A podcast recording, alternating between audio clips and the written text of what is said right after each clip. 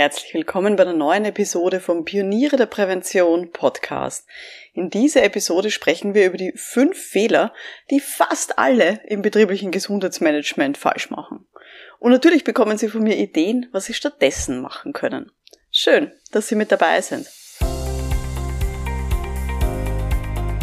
Um in Betrieben wirklich etwas zu bewegen, braucht es mehr als Fachwissen. Pioniere der Prävention – psychologische Impulse für Ihren Erfolg in Arbeitssicherheit und Gesundheitsmanagement.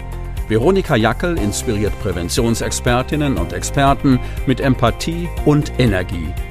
Profitieren auch Sie vom Know-how der erfahrenen Arbeitspsychologin Veronika Jackel.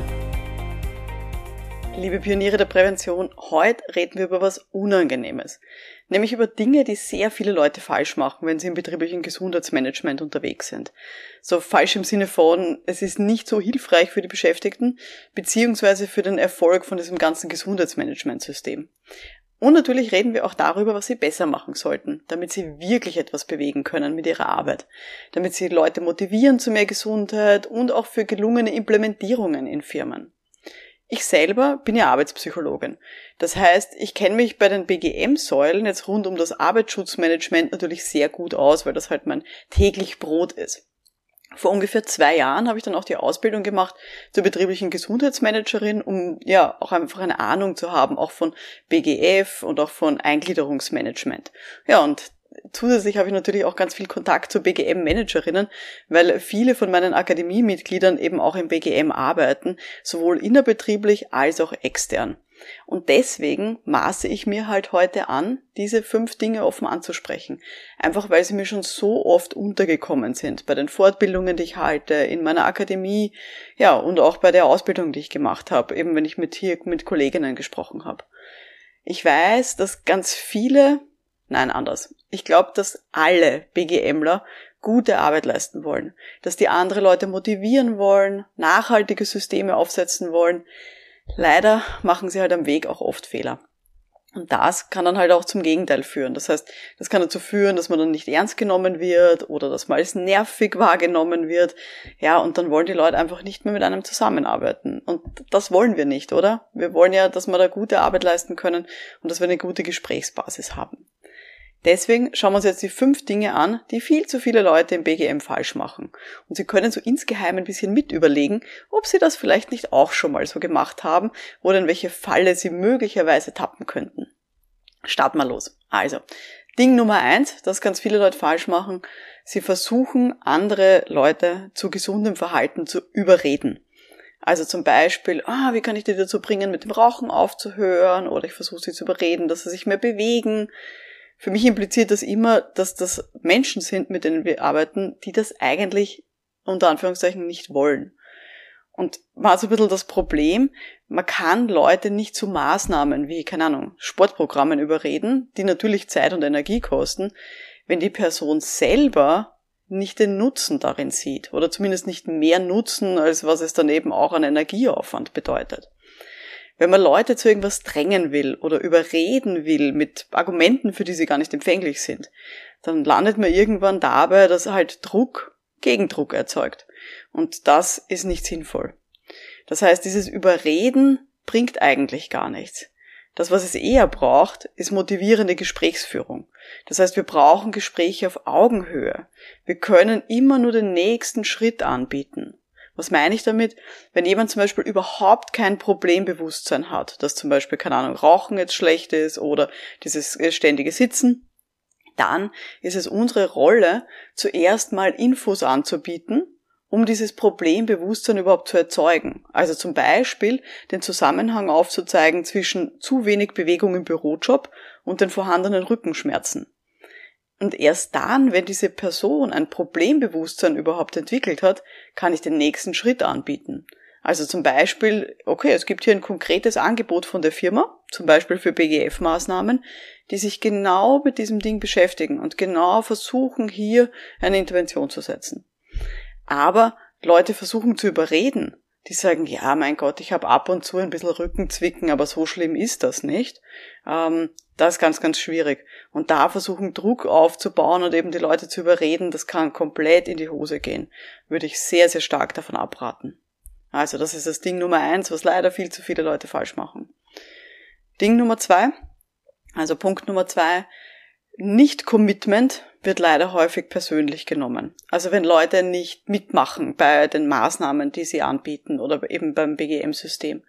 Das heißt, ähm, wenn, keine Ahnung, niemand zu den Maßnahmen kommt oder bei den Workshops niemand auftaucht oder sie einen Vortrag halten wollen und organisieren und da kommt keiner, es interessiert niemanden, dann wird das ja häufig persönlich genommen im Sinne von, oh Gott, ich leiste keine gute Arbeit und die Leute mögen mich nicht und äh, das kann ich alles nicht. Und das ist auch falsch. Weil es kann so viele Gründe haben, warum die Leute halt bei irgend sowas nicht mitmachen. Es kann einfach sein, dass das der falsche Zeitpunkt ist, weil es einfach die falsche Uhrzeit. Sie setzen das um 15 Uhr an und in Wirklichkeit geht die Kernzeit zum Arbeiten bis 16 Uhr und niemand möchte sich dafür früher ausstempeln. Ähm, oder sie haben zu wenig Werbung dafür gemacht. Oder die Werbung ist mit den falschen Argumenten passiert und die Leute wussten nicht genau, warum sie sich jetzt anmelden sollen. Oder die Leute kommen nicht, weil ihre Kolleginnen nicht dabei sind und man will nicht allein äh, sein von der Abteilung, sondern man will irgendwie mit dem eigenen Team halt irgendwo hingehen. Oder eben, ja, es ist nicht in der Kernarbeitszeit und die Leute sagen, ich bleib sicher nicht länger für, weiß nicht, irgendwelche äh, Gruppenkurse. Oder sie müssten in ein anderes Gebäude gehen und es ist gerade Winter und es ist ihnen zu weit. Oder es sind gerade ganz viele andere Sachen zu tun, wie weiß ich nicht, Jahresabschluss oder solche Dinge. Das heißt, es gibt tausend Möglichkeiten, warum irgendwelche Interventionen oder Maßnahmen nicht gut ankommen oder halt dann einfach nicht gebucht werden. Aber das sollte man niemals persönlich nehmen. Und ich bin mir auch ganz sicher, diese Leute, die da nicht kommen, die sind nicht grundsätzlich gegen Gesundheit. Niemand ist gegen Gesundheit. Jeder will irgendwie gesund bleiben. Aber man muss halt rauskitzeln, was der spezifische Grund ist, warum genau dieses Angebot gerade in diesem Format so nicht gepasst hat. Und das, ja, braucht halt Zeit und da muss man ein bisschen ähm, so Versuch und Irrtum, Trial und Error halt, halt ausprobieren ähm, und halt auch mit der Zielgruppe reden, was man dann hier fürs nächste Mal verändern sollte, damit es besser ankommt. Genau. Dann kommen wir eigentlich, das leitet ganz gut über zum Punkt Nummer drei, den ich mir hier notiert habe, nämlich, was auch leider ganz viele Leute falsch machen, ist, dass sie Maßnahmen nicht evaluieren. Seien Sie mal ehrlich zu sich selber. Überprüfen Sie immer die Wirksamkeit von Ihren Maßnahmen und Veränderungen? Wirklich immer? Wenn ja, sehr brav. Die Wahrscheinlichkeit ist aber sehr hoch, dass das manchmal nicht so passiert. Rein wissenschaftlich gesehen ist es ja relativ einfach, oder? Man misst den Zustand vorher, dann gibt es eine Intervention, dann misst man den Zustand nachher, dann vergleicht man und dann weiß man, ob das funktioniert hat oder nicht. Ja, das klingt am Papier sehr einfach, aber gerade im BGM ist es oft nicht einfach. Warum? Weil keine Zeit für solche Messungen ist, weil man vielleicht schon im Tun ist und keine Vorabmessung machen kann, weil vielleicht der Auftraggeber das nicht bezahlt, oder weil es vielleicht ganz viele andere Einflüsse gibt in einer Organisation, so dass ich so eine Veränderung nicht unbedingt kausal zurückführen kann auf die Intervention. Das heißt zum Beispiel, dass es noch zusätzliche Veränderungsprozesse gibt und ich weiß nachher nicht, ob zum Beispiel, weiß nicht, die Zufriedenheit der Beschäftigten oder die äh, Krankenstandstage, ob die wirklich dadurch verändert wurden durch diese äh, BGM-Maßnahmen, die ich gesetzt habe. Ja, ganz schwierig. Ähm, aber das Problem, das ich halt einfach sehe, ist, dass viel zu häufig dieses, ich sag mal, Prinzip Hoffnung angewendet wird. Das heißt, man hofft, dass diese Maßnahme funktioniert und dann kriegt man ein bisschen positives Feedback und denkt sich, ja, wird schon gepasst haben. Aber die konkrete Wirkung von Maßnahmen, die ist viel zu oft unklar das Mindeste, was sie tun sollten bei Maßnahmen, ist zumindest die Zufriedenheit von Kundinnen oder von den Teilnehmenden eben abzufragen. Also diese Zufriedenheitsabfrage, das ist absolute Basic, die hier passieren sollte. Idealerweise, also wirklich so auf höchstem Niveau das zu machen, da würden sie dann auch sogar den finanziellen Return on Invest berechnen. Und ja, das ist herausfordernd, wirklich zu berechnen, wie viel Geld man sich zum Beispiel durch eine Maßnahme gespart hat oder wie viel eine Maßnahme gebracht hat. Aber wenn man sowas berechnen kann, muss ja nicht der finanzielle Return on Invest sein, es kann ja auch sozusagen irgendwas dazwischen sein, aber wenn ich hier was Konkretes berechnen kann, dann ist das super, weil ich damit eben auch die Teilnehmenden motivieren kann.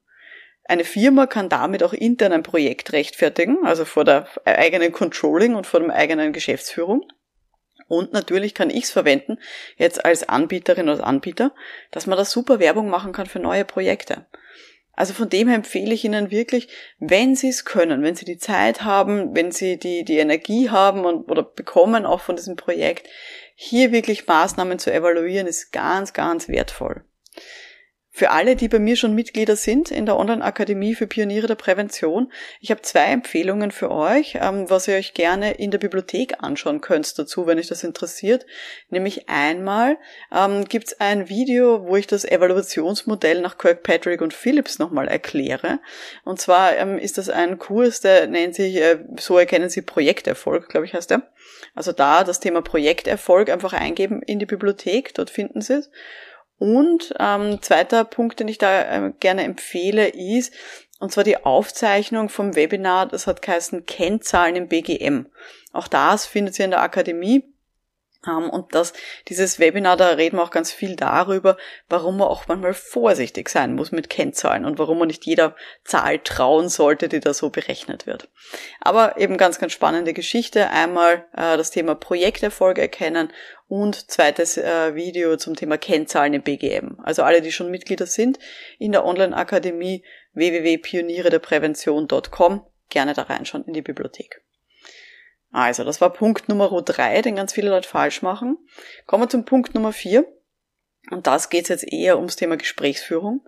Nämlich ich sehe, dass ganz viele BGMler und BGMlerinnen der Geschäftsführung nicht auf Augenhöhe begegnen.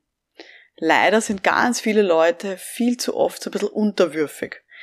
Ich weiß, das ist vor allem bei innerbetrieblichen BGMlern ein Problem.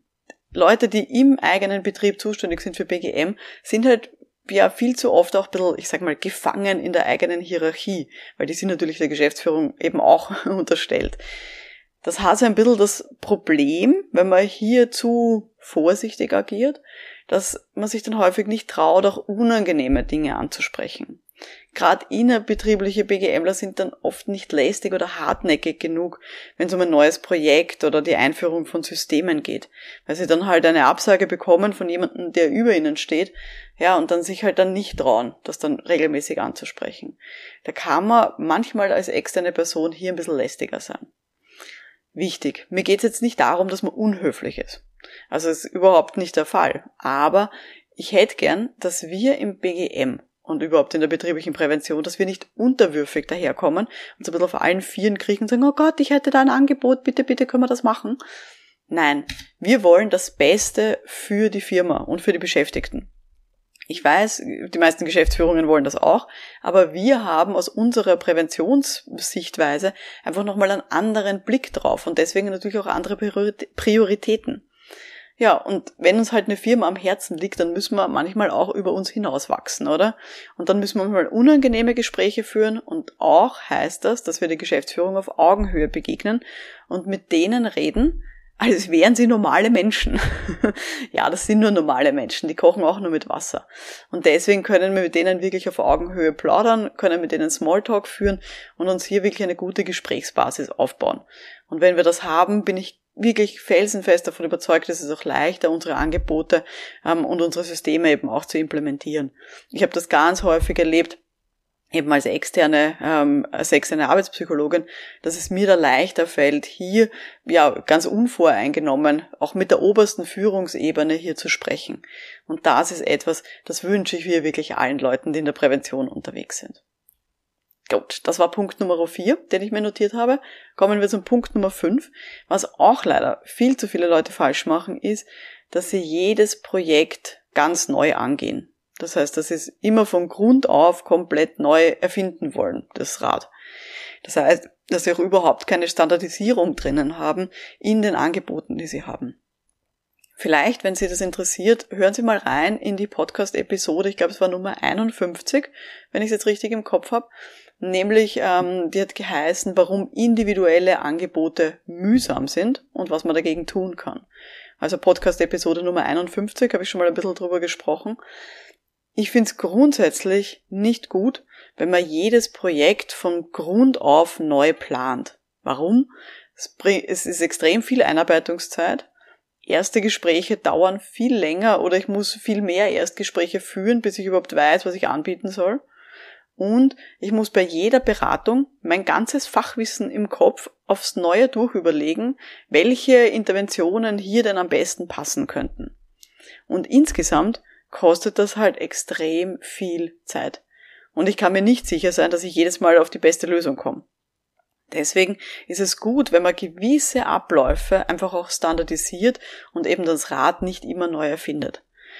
Mein Ziel ist natürlich nicht, dass sie jetzt so eine Art, sagen wir mal, goldene Schablone machen und die überall drauflegen und immer genau das Gleiche machen. Das heißt das überhaupt nicht. Natürlich sind Firmen unterschiedlich, gerade wenn sie extern unterwegs sind, dann wissen sie das, wie unterschiedlich die sein können. Oder auch wenn sie innerbetriebliche Dinge aufsetzen, natürlich sind auch einzelne Abteilungen unterschiedlich, einfach auch je nach Führungskraft, je nach Führungsstil, der dort herrscht. Man muss auch nicht alle über einen Kamm scheren. Aber so eine gewisse Standardisierung ist einfach extrem hilfreich, dass wir schneller zum Ziel kommen und da wirklich auch effektiver sein können. Wenn Sie das mehr interessiert, gerne, wie gesagt, reinhören in die Podcast-Episode Nummer 51. Gut. Das waren jetzt meine fünf Dinge, von denen ich äh, gesehen habe, dass das leider viel zu viele Leute im BGM falsch machen. Nämlich erstens, man versucht, andere Leute zu überreden zu gesundem Verhalten. Nummer zwei, dass wenn Leute nicht mitmachen, also so ein Nicht-Commitment, dass das persönlich genommen wird. Nummer drei, dass Maßnahmen nicht evaluiert werden auf ihre Wirksamkeit hin. Nummer vier, dass man der Geschäftsführung nicht auf Augenhöhe begegnet. Und Punkt Nummer fünf, dass man jedes Projekt von Null auf neu plant. Das sind wirklich Dinge, die sollten Sie echt vorsichtig sein, dass Sie in diese Fallen nicht reintappen. Ja, das war die heutige Folge äh, vom Podcast für Pioniere der Prävention. Wenn Sie das heute interessiert hat, aber Sie eigentlich im Bereich Arbeitssicherheit unterwegs sind und nicht im BGM, dann empfehle ich Ihnen, hören Sie mal rein in die Podcast-Episode Nummer 29 und da rede ich über die fünf Dinge, die fast alle falsch machen in der Arbeitssicherheit. Also da gerne reinhören, Podcast-Episode Nummer 29 rund ums Thema Falschmachen in der Arbeitssicherheit. Ja, und wenn Sie jetzt bereit sind, Ihre Überzeugungskraft zu steigern und sich auch auszutauschen in einem großen Netzwerk von vielen Kolleginnen aus der betrieblichen Prävention, dann schauen Sie gerne mal vorbei unter www.pionierederprävention.com, weil wir beide wissen doch, um wirklich was zu bewegen in der Gesundheit, braucht es mehr als Fachwissen. Mein Name ist Veronika Jackel. Vielen Dank fürs Dabeisein und wir hören uns dann in der nächsten Folge. Bis dahin, alles Gute. Ciao.